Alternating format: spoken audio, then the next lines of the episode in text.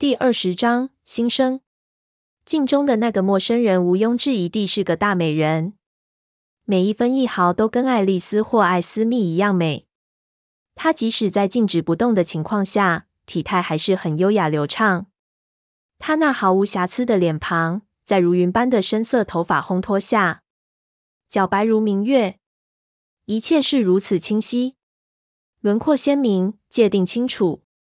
头顶上灿亮的灯光还是亮得令人眼盲，但我却能清楚看见灯泡中白热的灯丝。我可以看见亮白灯光中彩虹的每个颜色，以及在这光谱的最边缘，我不知道叫什么名字的第八个颜色。在灯光后方，我可以辨别出上方深色木头天花板上每个谷粒大小的斑点。在它前面，我可以看见空气中的尘埃，被光线接触到的一面，以及黑暗的那面，截然不同，完全分开。它们旋转如小行星，绕着彼此移动，在天空中舞蹈。尘埃竟是如此美丽，我震惊地深吸一口气，空气咻地灌下我的喉咙，尘埃打旋进入一个漩涡。这动作感觉不对劲。我思考，接着明白过来。问题在吸气的动作之后，没有紧随着舒缓下来的感觉。我不需要空气，我的肺并未等候它们。肺部对大量涌入的空气没有反应。我不需要空气，但我喜欢它。从空气里，我可以品尝到我所处的房间，尝到令人欢喜的尘埃、停滞的空气与从敞开的门吹进来稍凉的空气混合在一起的味道，尝到丰富的丝绸的气味。尝到一种淡淡的、暗示着某种温暖又令人渴望的事物，某种应该是湿润的，但却不是。那味道让我的喉咙干烧着，一种独一燃烧的微弱回声。虽然那气味被氯和氨的啃食给污染了。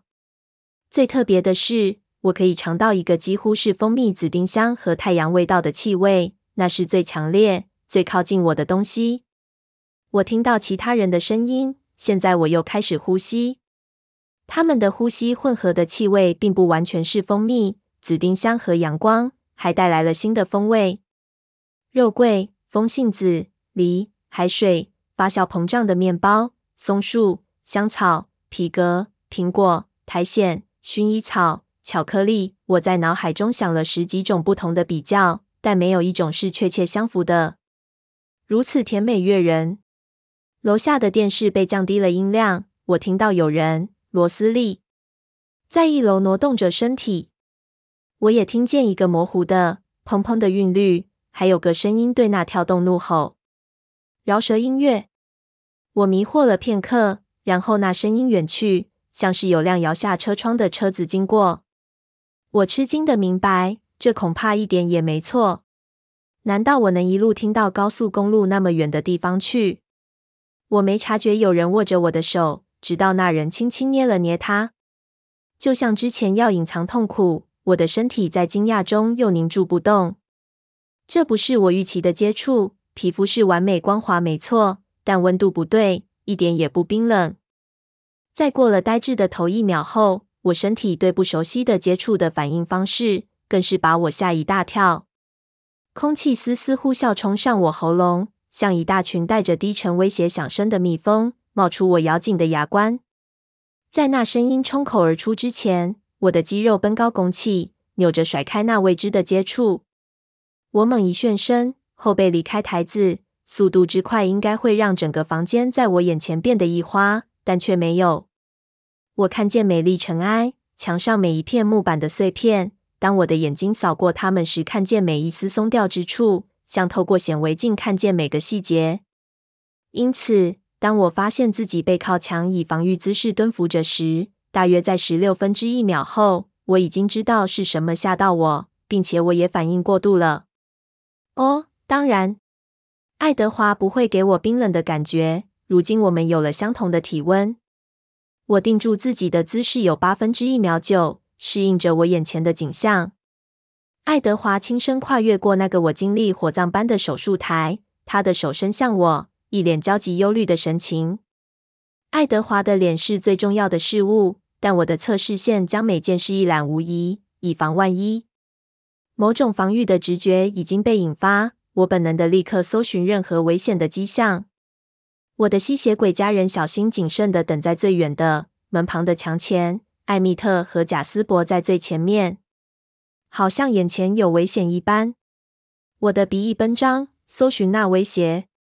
我嗅不出任何不对劲之处，有某种淡淡的、十分可口的气味，但被刺激的化学味道破坏了，再次令我的喉咙发痒，让它开始疼痛跟烧灼起来。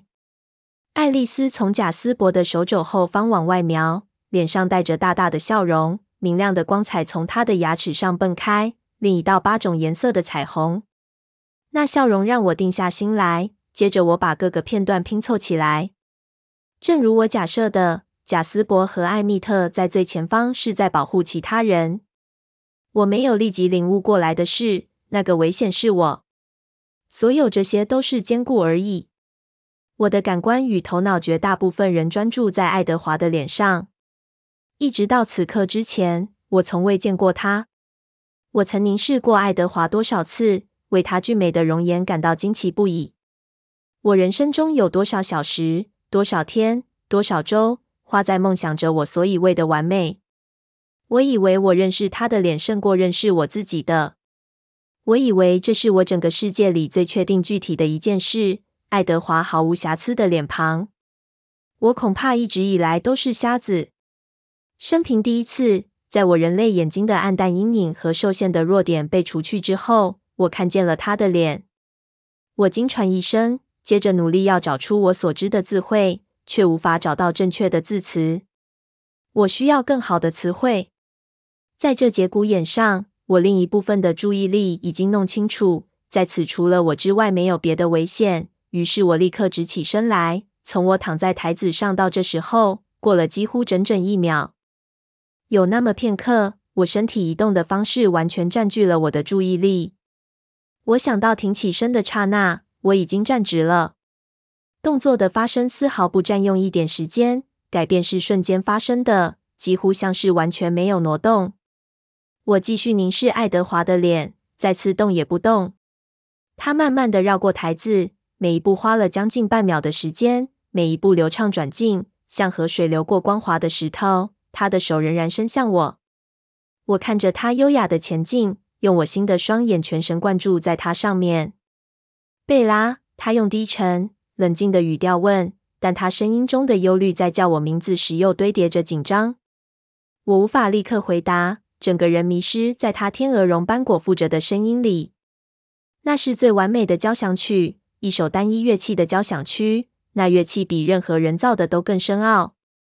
贝拉，无碍。我很抱歉，我知道这会令人很混乱。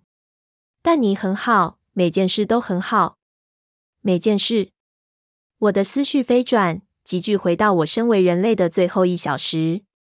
那段记忆似乎已经开始模糊，我好像是透过一层厚厚的、深暗的纱罩在观看。因为我人类的眼睛是半盲的，每一样东西都好模糊。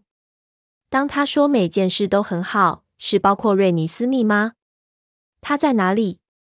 跟罗斯利在一起吗？我试着回想他的脸，我知道她很美丽，但试着要透过人类的记忆来观看，真的很恼人。他的脸被遮蔽在黑暗中，光线不足。雅各呢？他好吗？我长久以来深受痛苦的最好的朋友，现在痛恨我吗？他回到山姆的狼群里去了吗？赛斯和莉亚也回去了吗？库伦家的人都安全无事，还是我的转变点燃了他们跟狼群之间的战火？爱德华总括式的保证涵盖所有这一切，还是他只是试图要使我镇定下来？那查理呢？现在我要跟他说什么？在我被焚烧时，他一定打过电话来。他们告诉他什么呢？他会认为我到底发生了什么事？当我在短短一秒钟内深思所有这些问题，想该先问哪一个时，爱德华试探性地伸出手，用指尖轻抚过我的脸颊，光滑如丝，柔如羽毛，如今确切吻合我皮肤的温度。他的抚触似乎直袭我表层皮肤之下。直接触及我脸上的骨头，那感觉很刺激，充满电流。它直穿过我的骨头，下窜我的脊椎，在我的腹中震颤。等等，在那震颤开展成一股温暖与渴望时，我思考着：我不是该失去这种感觉了吗？放弃这种感觉，难道不是这项交易的一部分吗？我是个新生的吸血鬼，我喉咙中的干渴、灼痛证明了这一点。而我知道，身为吸血鬼新手所要承担的，人类的感情与渴望会在稍后以某种形式回到我身上，但我已经接受了，在一开始时我不会感觉到它们，唯独饥渴。那是交易，是代价，我已经同意要支付。但是当爱德华的手弯曲包住我的脸，像丝绸包覆钢铁，欲望奔腾过我干涸的血管，从我的头顶铭震到我的脚趾。他抬起一边完美的眉毛，等候我开口说话。我伸出双臂抱住他，再次好像没有挪移的动作。前一刻我还直直不动的站着，像一座雕像。接着在同一刹那，他已经在我怀里，温暖，至少我的感觉是这样。还有那甜美可口的气息，那是我人类迟钝的感官永远无法真正体会到的。但这百分之百是爱德华。我把脸贴紧他光滑的胸膛，接着他不舒服地挪动身体，从我的拥抱中后退。我抬头凝望他的脸，对着拒绝感到困惑与害怕。呃，小心点，贝拉。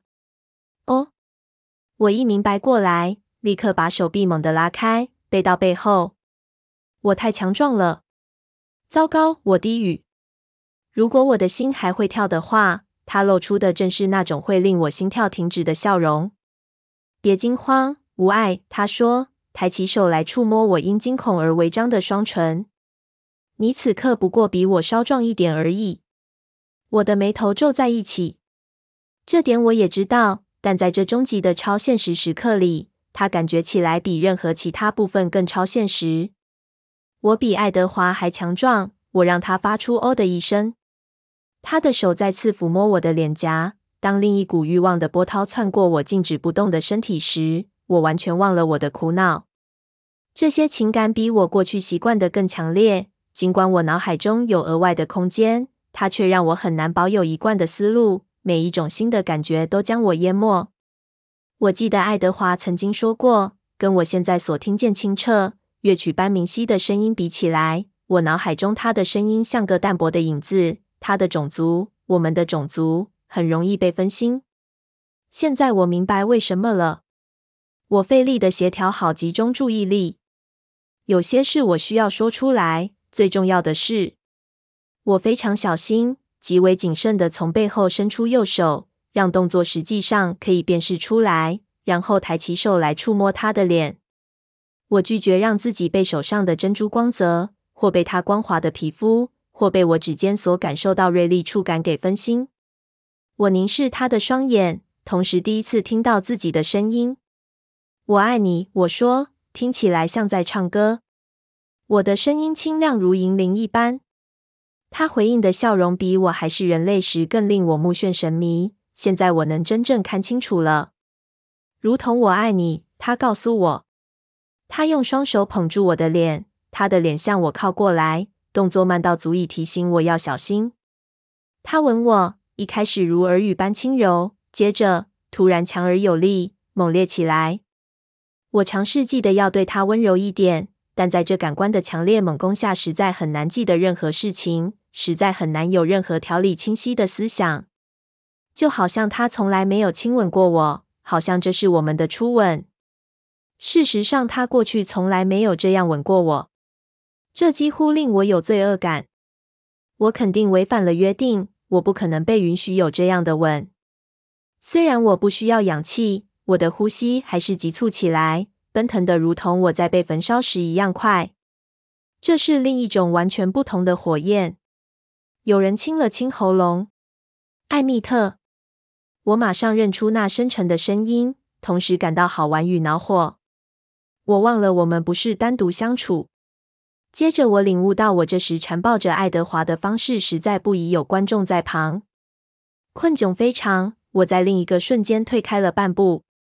爱德华轻笑着随同我挪步，继续让他的双臂紧抱着我的腰。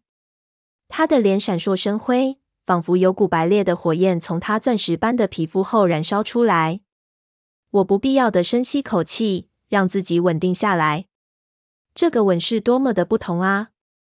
我边查看他的表情，边把朦胧的人类记忆拿来跟着清楚、强烈的感觉做比较。他看起来有点洋洋得意。你一直对我有所保留，我用我那歌唱般的声音控诉，双眼微微眯起。他大笑，散发出一股事情完全结束的轻松与宽慰。恐惧、痛苦。不确定，等待，如今全被抛在我们身后了。在当时那是必要的啊！他提醒我。现在轮到你要小心，别把我压碎了。他又大笑。我边想边皱着眉头，接着笑的人不止爱德华一个。卡莱尔绕过艾蜜特，迅速朝我走来。他的双眼只稍微有点警戒，但贾斯伯紧随在他身后。我过去也没见过卡莱尔的脸，不是真的看见。我有种奇怪的、迫切要眨眼的感觉，好像我是瞪着太阳看。贝拉，你感觉如何？卡莱尔问。我考虑了六十分之一秒，令人不知所措。实在是太……我的声音变小，消失，再次因聆听自己银铃般的声音而忘了继续说话。是，它是能让人很困惑。我急速抽筋似的点了下头。但我觉得像我自己，差不多像。我没期望会是这样。爱德华的手臂轻轻收紧了下我的腰。我告诉过你吧，他低声说。你十分自制，卡莱尔若有所思地说。即使你有时间为此在心理上做好预备，你还是比我预期的更自制。我想到狂野摆荡的情绪，集中注意力的困难，不由得低声说：“对此我不敢确定。”他认真地点点头，接着他宝石般的眼睛闪烁着充满兴趣的光芒。看来我们这次用吗啡的方式是对的。告诉我，你对转变过程还记得什么？我迟疑了一下，热烈的注意到爱德华的呼吸吹过我脸颊，使一股微弱的电流穿透我皮肤。之前的每件事都很模糊。我记得宝宝不能呼吸了。我看着爱德华。有那么片刻被那记忆所惊吓。瑞尼斯密很健康，也很好。他向我保证，眼中闪过一道我从没见过的光芒。他说到他名字时，带着一种为全盘托出的热情，一种敬重，一种虔诚的人谈到他们的神时所拥有的口气。在那之后，你还记得什么？我集中精神，让自己面无表情。我从来不是个善于说谎的人。实在很难记得了，过去好昏暗。然后我睁开双眼，我看见了所有的事物，真令人惊奇。卡莱尔叹息，双眼闪闪发亮。苦恼冲刷过我，我等着热气上涌烧红我双颊，出卖我。然后我想起来，我再也不会脸红了。也许那能保护爱德华永远不知道真相。不过。我得找个方法暗示卡莱尔，哪天他若需要再造另一个吸血鬼的话，那可能性似乎低到没有可能。这也让我对说谎感到好过一点。我要你想一想，告诉我每件你记得的事。卡莱尔兴奋地催促。我没办法不让一副苦相从脸上闪过。我不想要继续撒谎，因为我可能会说溜嘴，并且我也不想要去回想那焚烧的剧痛。不同于人类的记忆，那部分可说清楚的完美，我发现自己能够非常精准，丝毫不差的记得它。哦，我很抱歉，贝拉。卡莱尔立刻道歉。当然，你的饥渴一定让你非常不舒服。这段对话可以等以后再说。直到他提起，实际上饥渴不是处理不了的。我脑中有许多空间，有个分开的部分持续标示着我喉咙中的烧灼。几乎像是反射动作，是过去我的旧脑子处理呼吸与眨眼的部分。但卡莱尔的假设把那烧灼带到我思维能力的最前线。突然间，我全部的思绪都被干灼的疼痛占满。我越想到它，就越痛。我的手急伸上来，捂住咽喉，仿佛我能从外面闷袭那烈焰似的。我脖子的肌肤在手指的抚触下感觉很奇怪，它好光滑，到了某种柔软的地步，却同时又坚硬如岩石。爱德华垂下双臂，牵起我另一只手，温柔地拉扯。贝拉，我们去打猎吧。我双眼圆睁，饥渴的痛苦退却，震惊取代了他的位置。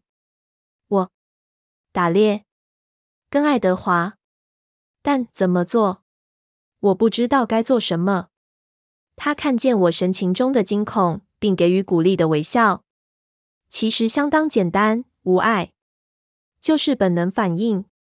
别担心，我会示范给你看。当我丝毫不动，他露齿微笑，并抬起眉毛。我有个印象，你不是一直很想要看我打猎吗？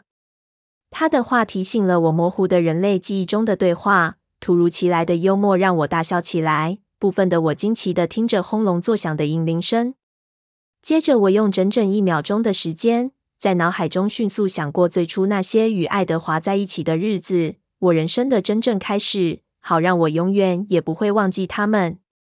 我从未预期要一起他们会是如此不舒服，就像要眯着眼睛看清泥泞水中的事物。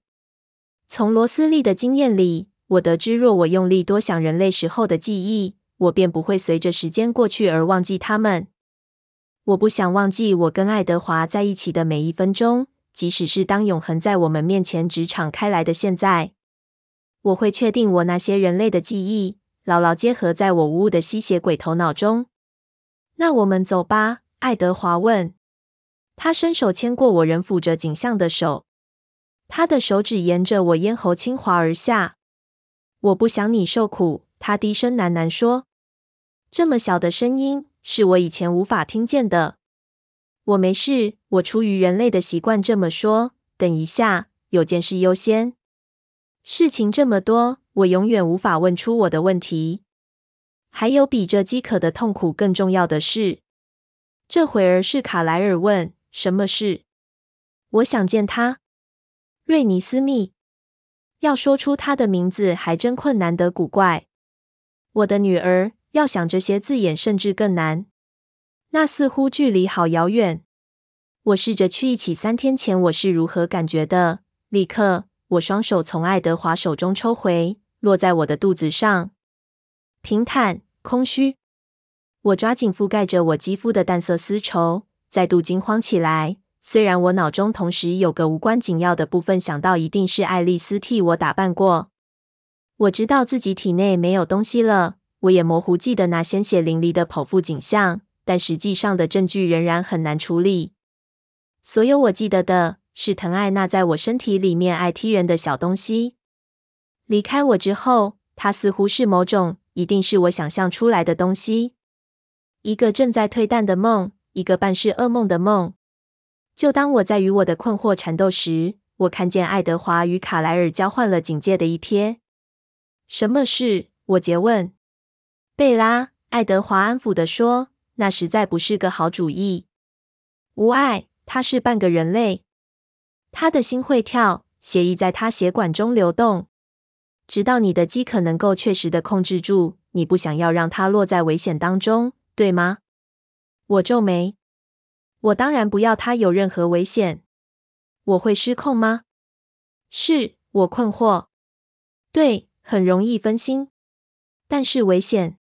对他，对我女儿，我不敢绝对说答案是不会，因此我得有耐心一点。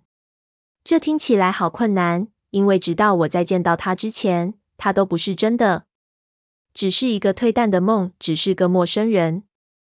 他在哪里？我用力聆听，然后我可以听见那跳动的心脏在我底下的一楼。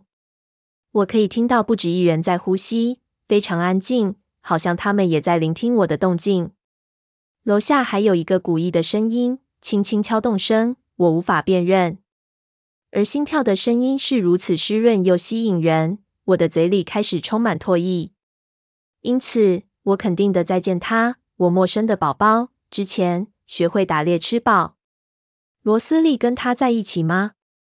是的，爱德华以简短的口吻答道。我看得出来。他想到某件令他不高兴的事。我以为他跟罗斯之间的歧义已经结束了。难道两人之间的敌意又爆发了吗？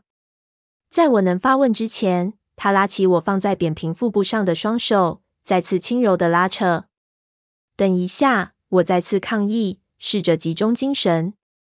那雅各呢？还有查理？告诉我每件我错过的事。我失去意识多久？爱德华似乎没注意到我对“意识”一词的迟疑。相反的，他又跟卡莱尔交换了警戒的一瞥。有什么不对？我低声问。没有什么不对，卡莱尔告诉我，以一种奇怪的方式强调最后的词。没多大的改变。事实上，你只不省人事两天而已。这些事情过得非常快。爱德华做得太好了。十分创新，直接把毒液注射到你的心脏是他的主意。他停下来，对他儿子骄傲的一笑，然后叹口气。雅各还在这里，而查理依旧相信你还病着。他认为你目前正在亚特兰大，正在接受疾病管制局的测试。我们给了他一个假电话号码，他很沮丧。之前他跟艾斯密谈过话，我该打电话给他。我低声自言自语。但是听着我自己的声音，我明白了新的困难。他不会认出这新的声音的，这样无法保证他安心。接着，之前的惊讶闯进来。等等，雅各还在这里。两人又交换了另一瞥。贝拉，爱德华很快地说：“要讨论的事还很多，但是我们得先照顾你。你一定感觉很痛苦。”当他指出这点。我记起了喉咙中的烧灼，痉挛性的咽了咽。可是雅各，无碍。我们在这世上有无尽的时间可以用来解释，不急于一时。他温柔的提醒我。当然，对这答案我可以再等一会儿。当这猛烈如火烧的饥渴之痛不再分散我集中的注意力后，我能更容易聆听。好吧。等等，等等，爱丽丝在门口激动地说。她舞蹈着走过房间，梦幻般优雅。正如对爱德华和卡莱尔的反应，我震惊于自己第一次真正看到他的脸。太可爱了！你答应过第一次我可以在场。万一你们两个碰上某种会反射的东西呢？爱丽丝，爱德华反对说：“只花你一秒钟而已。”说着，爱丽丝冲出房间。爱德华长叹一声。他在讲什么？但爱丽丝已经回来了，从罗斯利房间拿来一面巨大、镶着金边的镜子。那镜子将近他两个人高，且有他好几倍宽。贾斯伯跟着卡莱尔过来后，便静止不动站在他身后，让我忘了他的存在。现在他又动了，笼罩保护着伊丽丝，他的双眼锁定我的神情，因为我是这房间里的危险分子。我知道他也会测试我周身的情绪，因此他一定感觉到我第一次这么近的研究他的脸时所感受到的强烈震惊。他过去人生中在南方与吸血鬼新手大军作战所留下的疤痕，在我那可说是全盲的人类的眼睛里几乎是看不见的。只有在强光照射下，疤痕稍微凸起的轮廓才能让我察觉到它们的存在。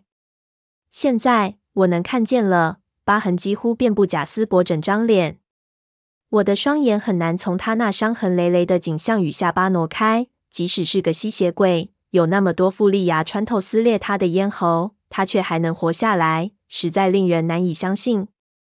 我凭直觉绷紧了，要防卫自己。任何吸血鬼看到贾斯伯，都会有同样的反应。那些疤痕就像个被明亮光线照射的告示板，他们大喊着危险。有多少吸血鬼试图杀掉贾斯伯？数百、数千。同样数目的吸血鬼在企图杀他之前，都看见也感受到我的看法，我的审慎，却也都死在他手底下。他神情挖苦的笑了笑。为了没在婚礼前让你照照镜子一事，爱德华对我啰嗦了很久。爱丽丝说：“把我的注意力从他吓人的爱侣身上拉开。”我才不要再次让他把我生吞活剥！生吞活剥！爱德华讽刺的说，挑起一边眉毛。也许我说的夸张了点。他边心不在焉的低语，边把镜子转向我。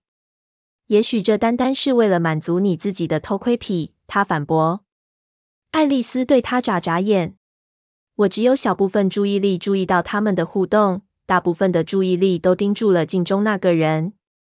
我的第一个反应是直觉式的愉快。镜中的那个陌生人毋庸置疑地是个大美人，每一分一毫都跟爱丽丝或艾丝蜜一样美。她即使在静止不动的情况下，体态还是很优雅流畅。她那毫无瑕疵的脸庞，在如云般的深色头发烘托下，皎白如明月。她的四肢光滑又强壮，皮肤隐隐闪耀，散发着珍珠般的光芒。我的第二个反应是恐惧。他是谁？在第一瞥当中，我在他光滑到达完美程度的脸上找不到丝毫我的脸，还有他的眼睛。虽然我知道要对他们有所预备，他的双眼仍然令我全身窜过一阵恐惧。我一直研究跟反应，他的脸完美的沉着，像座女神的雕像，半点也没显示我里面的混乱与翻搅的情绪。接着，他丰满的双唇移动了。那眼睛，我低语。不愿意说那是我的眼睛。要多久？他们再过几个月就会暗下来了。爱德华用温柔、充满安慰的声音说：“饮用动物的血会比饮食人血更快稀释它们的颜色。它们会先变成琥珀色，然后变为金黄。我的双眼会闪烁着邪恶、狠毒的红色光芒好几个月。好几个月。”我的声音现在比较高一点，有点紧绷。镜中那完美的眉毛，在他闪烁着深红光芒的双眼上方，表示怀疑的阳气。那血红的双眼比我之前所曾见过的任何一双都要明亮。贾斯伯往前跨了一步，因我突如其来的焦虑紧张而警觉。他太了解吸血鬼新手了，这情绪预示着我这一方即将出差错吗？没有人回答我的问题。我转开脸，看向爱德华与爱丽丝。他们两人的眼睛都有点不太专注，对贾斯伯的不安有所反应。聆听他的原因，瞻望眼前即将发生之事。我又深吸了一口不必要的气。不，我没事，我向他们保证。我的双眼闪向镜中的陌生人，再看回来。事情只是有太多要吸收了。贾斯伯的眉头皱起来，更凸显了他左眼上方的两个疤。我不知道，爱德华喃喃说。镜中的女人皱起眉头。我错过了什么问题？爱德华笑了。贾斯伯好奇你是怎么办到的？办到什么？控制你的情感，贝拉。贾斯伯回答说：“我从未见过一名新手能够办到，当一种感情正在形成的时候，让它停下来。你很苦恼烦乱，但是当你看到我们的忧虑。”你控制住它，重新控制好自己。我准备好了要帮忙，但你并不需要。那样不对吗？我问。当我等候他的裁定时，我的身体自动凝滞。没有不对，他说，但他的声音不怎么确定。爱德华把手沿着我手臂抚下来，仿佛鼓励我缓和下来。真是令人印象深刻，贝拉。但我们不了解他。我们不知道他能被控制多久。对此，我考虑了约一秒。我会在任何一刻突然发作吗？转变成一个怪物？我无法感觉到那种情绪来临。也许那样的事是无法预期的。可是你怎么想呢？爱丽丝指着镜子问。这会儿有点不耐烦了。我不确定。我回避着说，不愿意承认我有多害怕。我瞪着那个有可怕双眼的美丽女人，找寻我的各个部分。她的唇形里有某种东西，如果你看穿那令人炫目的美貌，便可见到真相。她的上唇有一点不平衡，比下唇稍微丰满了点。找到这熟悉的小瑕疵，让我稍微感觉好一点。也许我其余的部分也还在。我试验性的举起手，镜中的女人也仿效我的动作，触摸她的脸。他深红色的双眼小心警惕地望着我。爱德华叹口气。我转离他去看他，抬起一边眉毛。很失望吗？我问，银铃般的声音无动于衷。他大笑，承认说：“是啊。”我感到震惊突破了脸上镇定的面具，紧随而来的是受伤的感觉。爱丽丝怒吼。贾斯伯又朝前倾，等我爆发。但爱德华不理他们，用他的双臂紧紧抱住我刚刚凝止住的身体，把他的唇紧贴上我的脸颊。现在你变得跟我一样之后，我有些期望能听见你脑中的想法。他喃喃说，而我在这里，跟过去一样挫败，好奇着你脑中究竟在想些什么。我立刻觉得好多了。哦，这样啊，我轻快地说。对我仍保有自己的想法松一口气。我猜我的脑子永远无法正常运作吧。至少现在我很漂亮。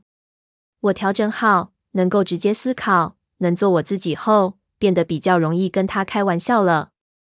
爱德华在我耳中咆哮：“贝拉，你从来不仅仅是漂亮而已。”接着，他的脸从我脸庞拉开，并且叹口气：“好，好。”他回答着某个人。什么？我问。随着时间过去，你让贾斯伯越来越不安。等你打猎之后，他可能会放松一点。我看着贾斯伯担心的神情，点了点头。